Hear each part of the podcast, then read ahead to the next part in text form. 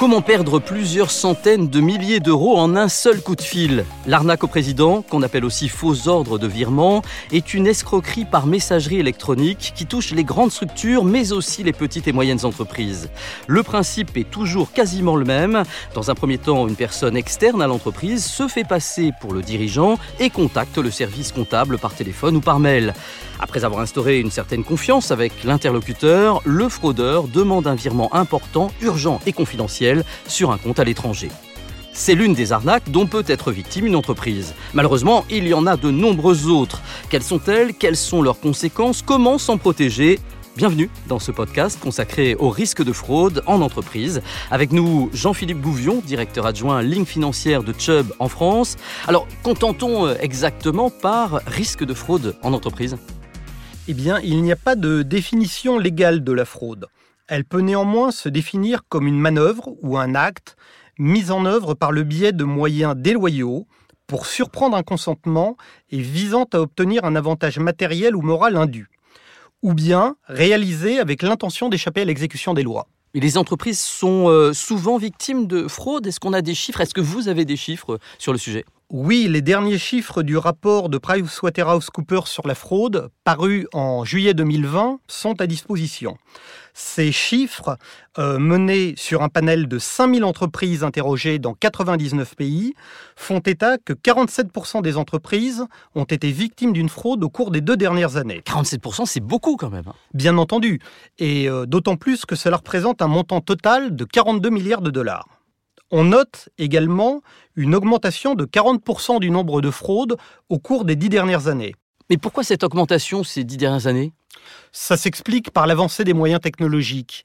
Il y a, on peut le dire, une professionnalisation des fraudeurs qui vont euh, utiliser des moyens de plus en plus sophistiqués, rendant par là même euh, les fraudes de plus en plus difficilement détectables. Il y a des contextes qui favorisent cette fraude en entreprise? Bien entendu on dit euh, traditionnellement qu'il y a trois leviers de la fraude. Il faut une motivation, une opportunité et enfin une rationalisation. Ça veut dire quoi exactement? On va commencer par la motivation. La motivation, c'est un besoin ou une pression que va ressentir le fraudeur. De quelle nature? Il peut s'agir d'une pression financière externe, comme des dettes, un train de vie trop élevé par rapport à ses revenus financiers ou encore des dettes de jeu. Il peut également s'agir d'une pression interne à l'entreprise, par exemple une pression subie par le management lorsque celui-ci va fixer des objectifs irréalistes. Le deuxième élément est l'opportunité.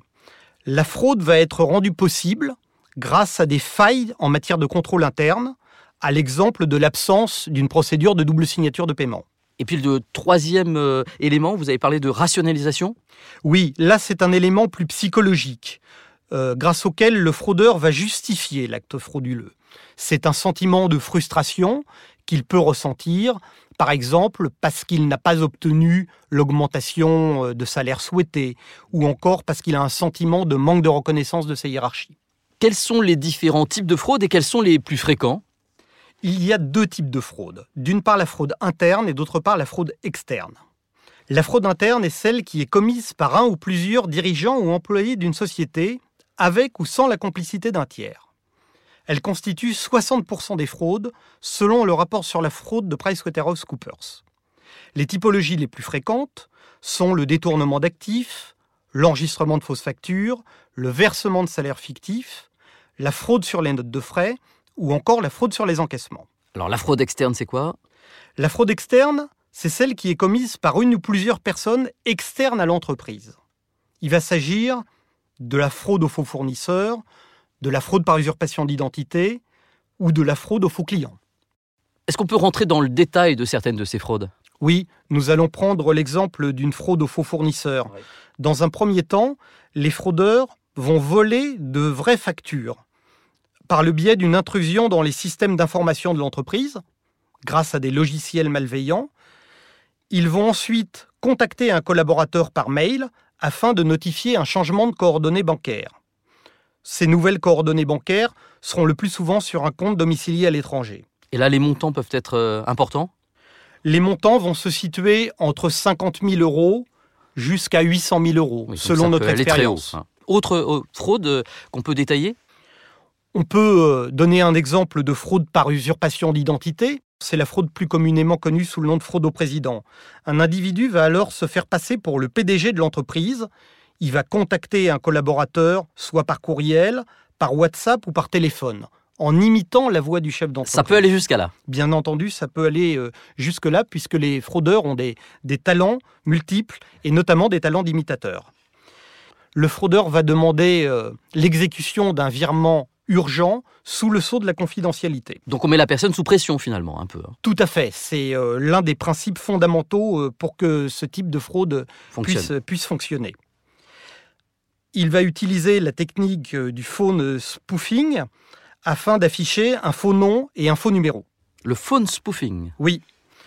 Ou il va utiliser un faux compte WhatsApp avec des photos du dirigeant pour rendre l'opération plus convaincante. Et là, les montants peuvent être euh, faramineux, on imagine. euh, Ils dans sont cas. extrêmement variables en fonction de la taille des entreprises. Ça peut toucher les petites entreprises aussi. Bien entendu, et selon la taille de l'entreprise, ça va représenter, on va dire, un montant minimum de 100 000 euros, et ça peut atteindre euh, des millions d'euros. Allez, une autre réjouissance, le détournement d'actifs? Le détournement d'actifs, là, euh, on va parler de fraude interne et non plus de fraude externe. On va prendre l'exemple d'un détournement d'actifs commis par un salarié de l'entreprise. Un responsable commercial d'une société spécialisée en vente de matériel informatique va, pour percevoir des primes plus importantes, falsifier un montant d'une commande réelle et usurper la signature du client.